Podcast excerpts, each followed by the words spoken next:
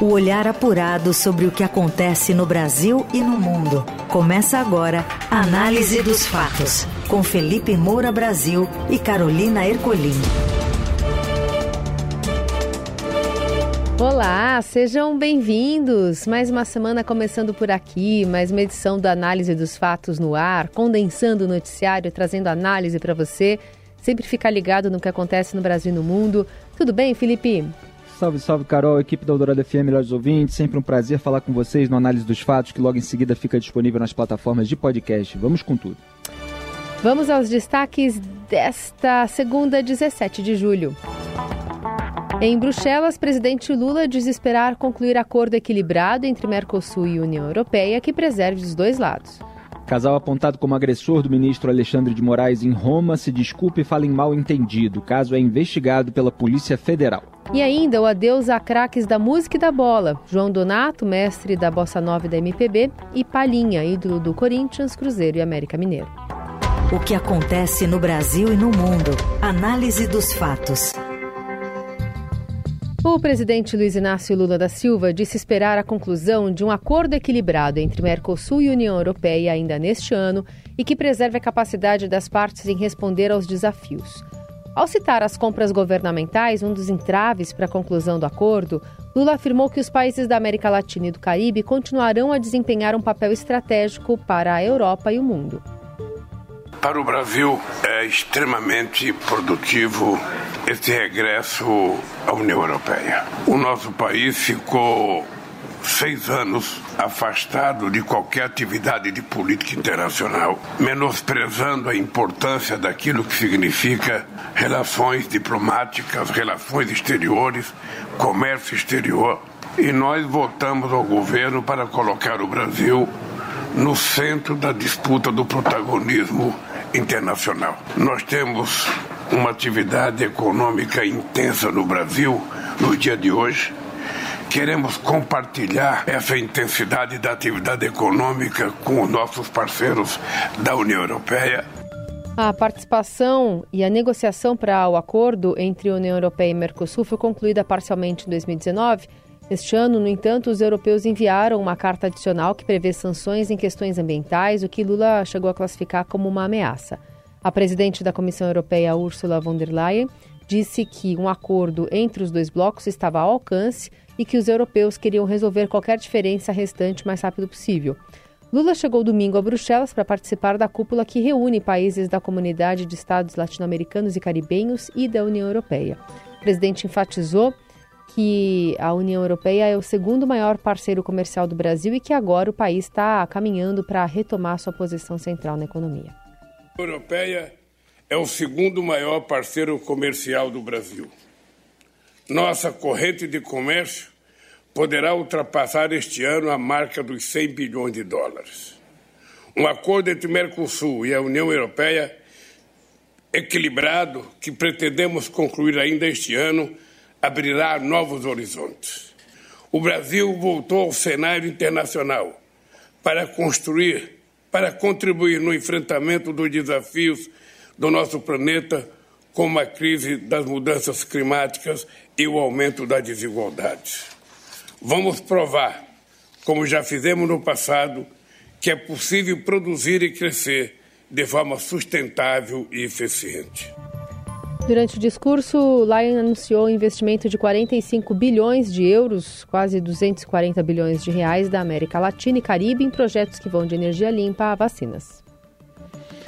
Bom, em primeiro lugar, é só chamar a atenção para a parte política do discurso do Lula, que tenta valorizar o próprio governo e os governos passados do PT, é, em contraste com outros governos. Teve em determinado momento, inclusive, que ele falou assim: depois dos últimos seis anos de retrocesso e estagnação, ele se refere, claro, quatro anos de governo Bolsonaro e dois anos de Michel Temer, como se os governos do PT tivessem deixado o Brasil às mil maravilhas num grande Eldorado, né? Porque ele fala assim: voltaremos a gerar empregos de qualidade, a combater a pobreza e a aumentar a renda das famílias brasileiras. Ora, o governo do PT deixou o Brasil numa crise econômica tremenda, com recessão, com 14 milhões é, de desempregados. Esse é o passado que o Lula não gosta de lembrar.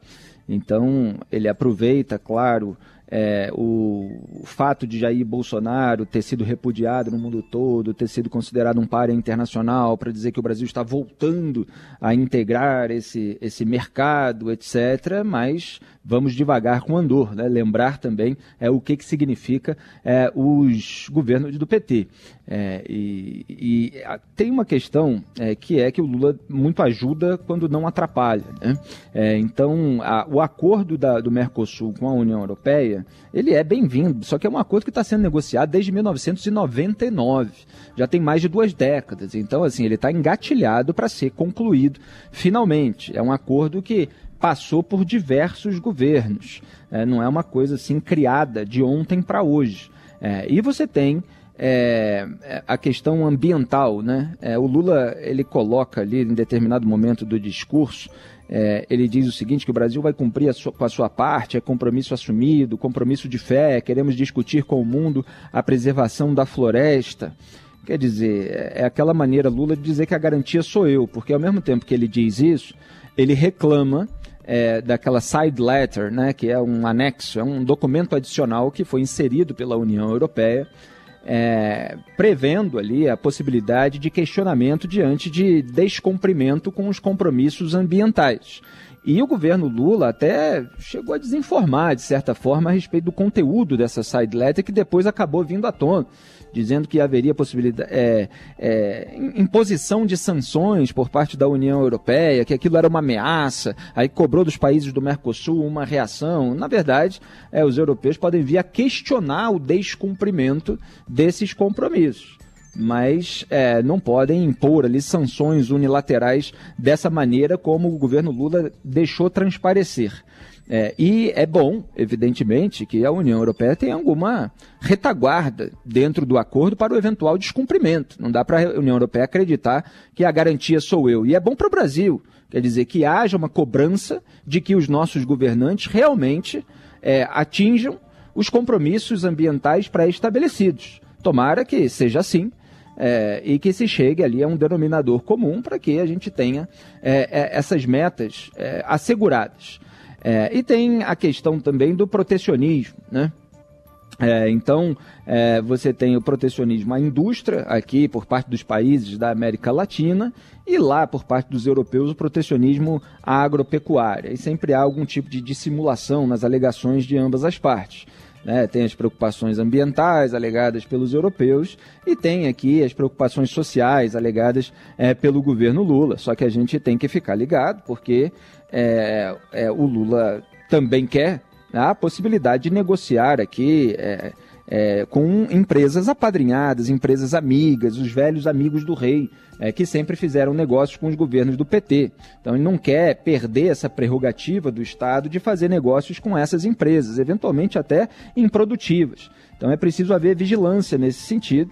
É, e há até um, é uma posição da indústria de que tudo bem, essa abertura comercial que é mal vista é, por boa parte do, daquela ala, ala mais ideológica do PT né, que isso eh, poderia representar inclusive ganhos de 13 bilhões de reais às exportações brasileiras.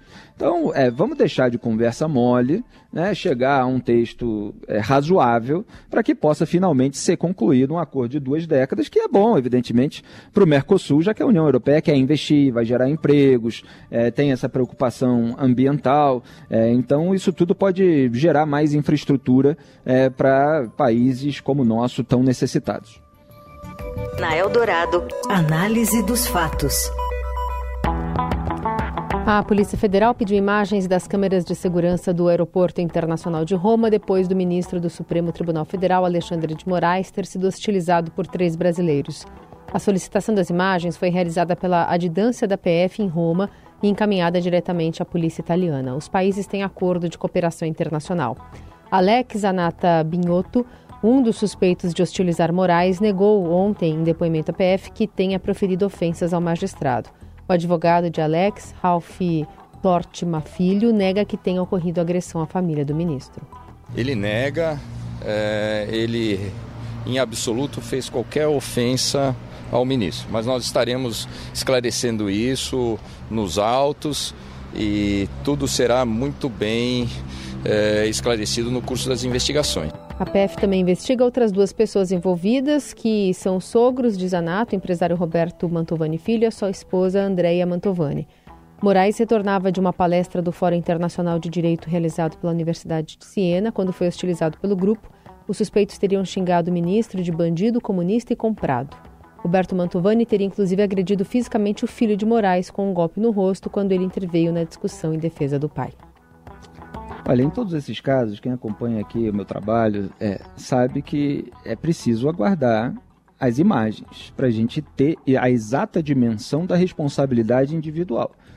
Porque é, eu tenho essa mesma postura diante é, desses casos envolvendo policiais e criminosos ou moradores de determinada comunidade, porque no debate público fica a gritaria de quem tem aquele grupo é, mais é, como foco da sua defesa, sem saber as particularidades, as singularidades é, do episódio específico. Falei a mesma coisa, por exemplo, em relação à alegada agressão sofrida por integrantes é, do MBL na UFSC na semana passada. Não tínhamos imagens é, de exatamente como as coisas aconteceram. Então você tinha ali um grupo é, do, do MBL, que se chama Inimigos Públicos, que vai é, ver como é que está acontecendo as coisas na universidade, para explanar, etc. Aí queria pintar a parede de lá de prédio abandonado, né, mas sem autorização. E aí chegaram pessoas e, e, e, alegadamente agrediram eles. É, é, claro que a agressão não se justifica. Agora você precisa ter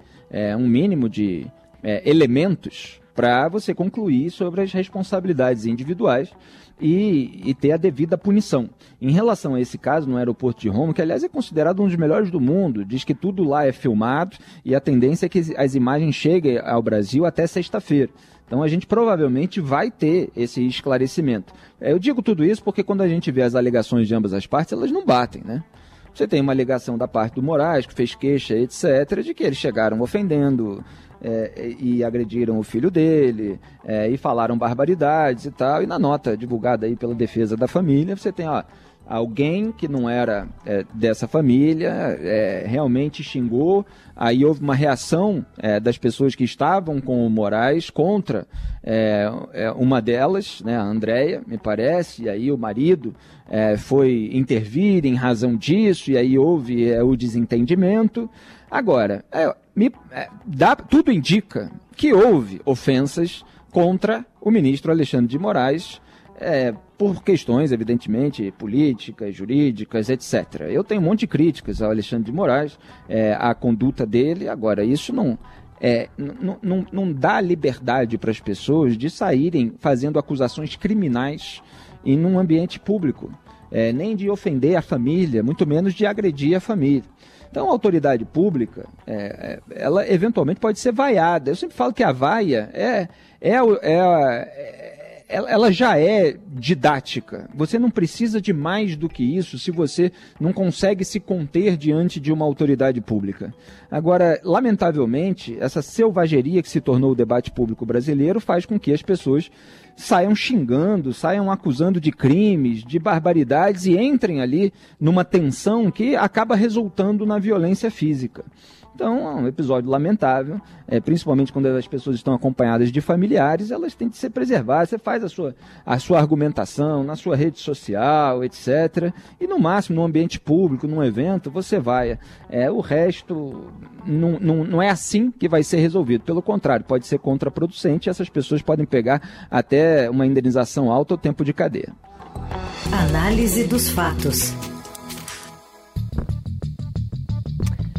Começou nesta segunda o Desenrola Brasil, programa de renegociação de dívidas, que é uma das apostas do governo para acelerar o crescimento econômico. A expectativa do Ministério da Fazenda é renegociar cerca de 75 bilhões é, e 70 milhões de consumidores que irão estão com o nome sujo e, portanto, sem acesso a crédito para consumir.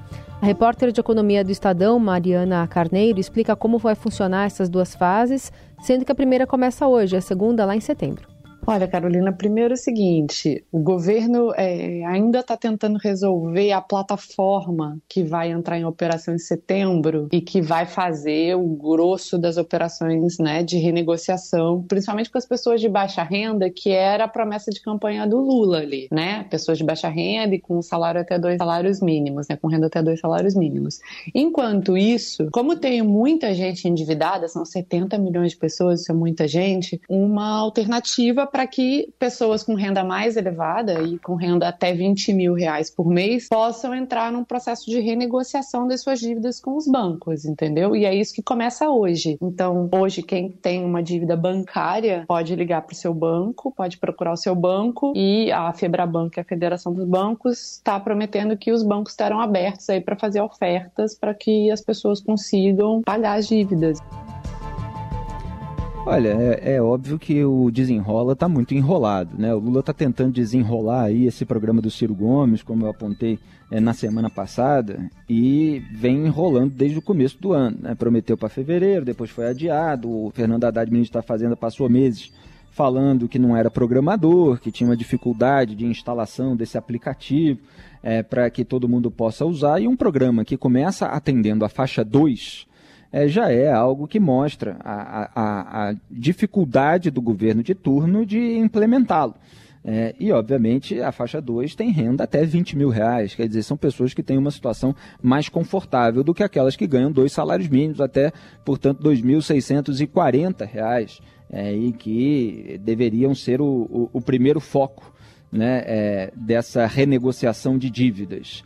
É, vamos aguardar para ver se esses problemas serão é, resolvidos e, e, e, e, tudo possa ser renegociado, zerado e as pessoas não voltem a se endividar, porque essa é uma questão que vai ficar, ainda que dê tudo certo, né? É, se isso é sustentável ou se a gente vai viver eternamente num ciclo com essa necessidade sempre de renegociação, que é basicamente o que acontece no Brasil. Você ouve Análise dos Fatos, com Felipe Moura Brasil e Carolina Ercolim. Voltamos com a análise dos fatos para falar sobre a página internacional. A breve rebelião de Yevgeny Prigozhin na Rússia começou e terminou com mensagens no Telegram. Enquanto repórteres e analistas tentavam entender o que acontecia, o líder mercenário era a fonte direta da pouca informação disponível. Até hoje ninguém sabe o que aconteceu, mas durante algumas horas Prigozhin utilizou uma das armas mais eficientes do Kremlin, a desinformação. Segundo reportagem do Estadão, a máquina de fake news mantida pelo próprio Vladimir Putin com uma estratégia de guerra na Ucrânia faz com que ele mesmo agora tenha dificuldade de saber o que de fato ocorre na Rússia. Desde o início da ofensiva, Putin também aumentou a repressão à imprensa independente.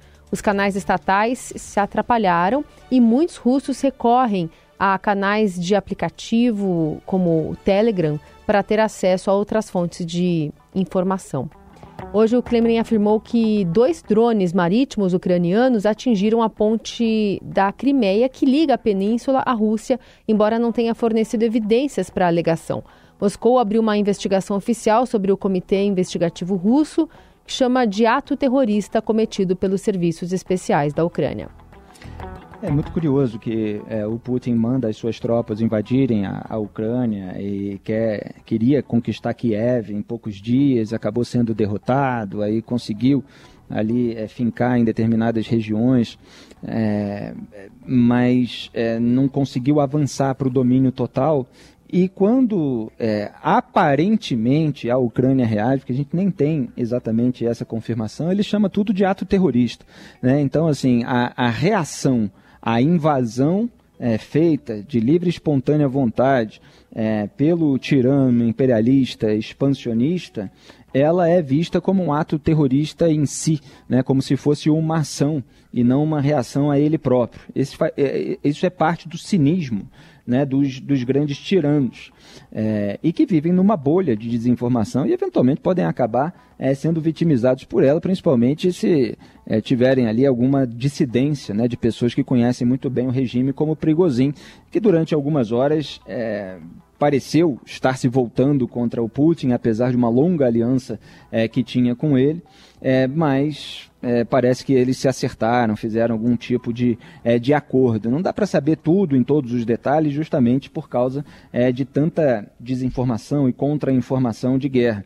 Agora, a Rússia continua é, fazendo barbaridades. Né? A de hoje, por exemplo, foi suspender ali o, a participação no acordo de cereais do Mar Negro, né, uma possibilidade de escoamento da produção é, de alimentos, que é, gera inclusive uma redução de preços é, recentemente de mais de 20% globalmente, e isso pode acabar, quer dizer, pode voltar aí uma crise global de alimentos, aumentar os valores, é, eventualmente aumentar a inflação, é, porque você tem toda a produção de, de, de cereais, de, de, de, grãos, né, de milho, de trigo, é, que sai é, da, da, desses países que estão em guerra.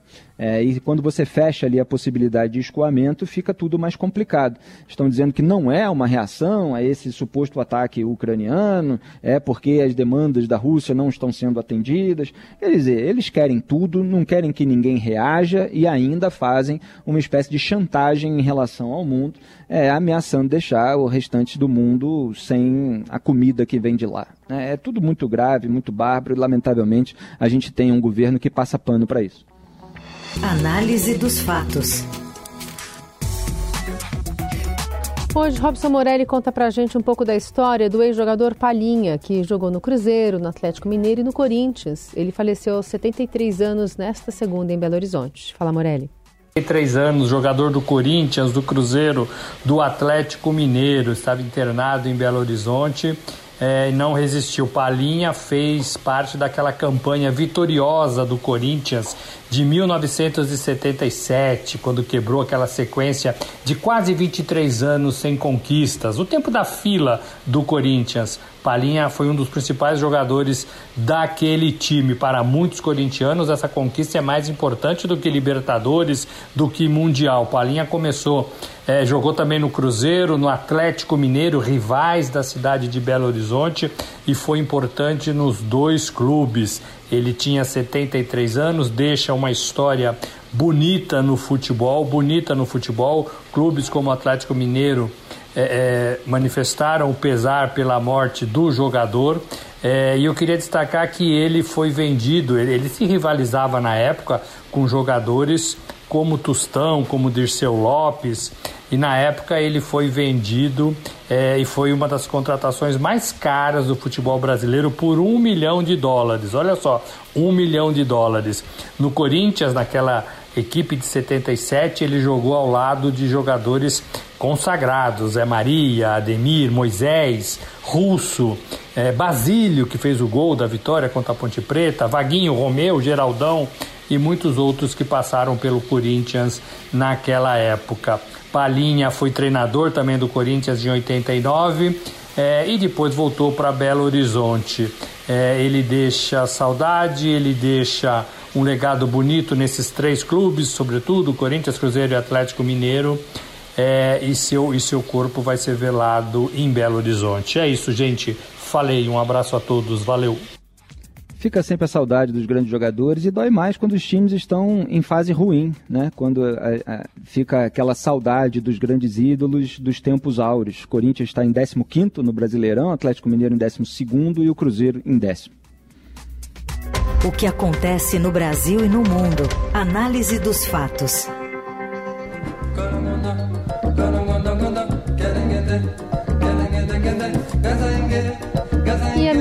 Colegas de trabalho do músico João Donato prestaram homenagem ao compositor nesta segunda após o anúncio da sua morte aos 88 anos.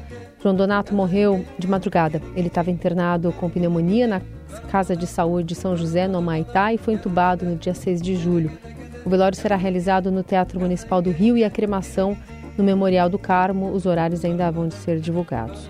Há cerca de um mês, o músico acriano cancelou sua participação em show em Los Angeles, nos Estados Unidos, ao lado da cantora e compositora Joyce Moreno, já por problemas de saúde. João foi um dos principais nomes da bossa nova, parceiro de João Gilberto, Tom Jobim, Vinícius de Moraes e outros. Ao longo da carreira de mais de 70 anos, expandiu os limites da MPB ao fundir jazz, samba e outros ritmos latinos e caribenhos. Ele dizia que não era bossa nova, nem samba, não era jazz, era tudo ao mesmo tempo. Em entrevista à Rádio Dourado em 2021, João Donato demonstrou o seu anseio por continuar trabalhando em novos projetos e sempre com o pensamento positivo de que tudo ia dar certo. Eu sempre penso que amanhã vai ser melhor do que hoje, amanhã vai ser melhor. Eu acredito nas, nas boas notícias, nas boas novas. É um grande músico, João Donato, mais uma perda aí para a música popular brasileira. Ele, é, que era um, um, grande compositor, instrumentista, melodista, né? É, ele foi convencido até pelo cantor Agostinho dos Santos a, a letrar as músicas dele, demorou 20 anos até para fazer isso. É, ficou muito animado depois quando ia lançar um disco é, em parceria com letristas. Né? Então era alguém que estava juntando ali tudo que conhecia de ritmos variados para formar é, um, um, tipo singular de música, como vocês bem descreveram na, na introdução. É, tem o seu valor e vai, vai ficar marcado aí é, para todo mundo que gosta da boa música brasileira com, com personalidade. Bom, a gente encerra por aqui com o João Donato, esse análise dos fatos, com produção, edição e coordenação de Adriele Farias. Trabalhos técnicos de Moacir Biasi, comando da mesa de som é de Carlos Amaral. Valeu, Carol, melhores ouvintes. Até amanhã. Valeu, boa semana.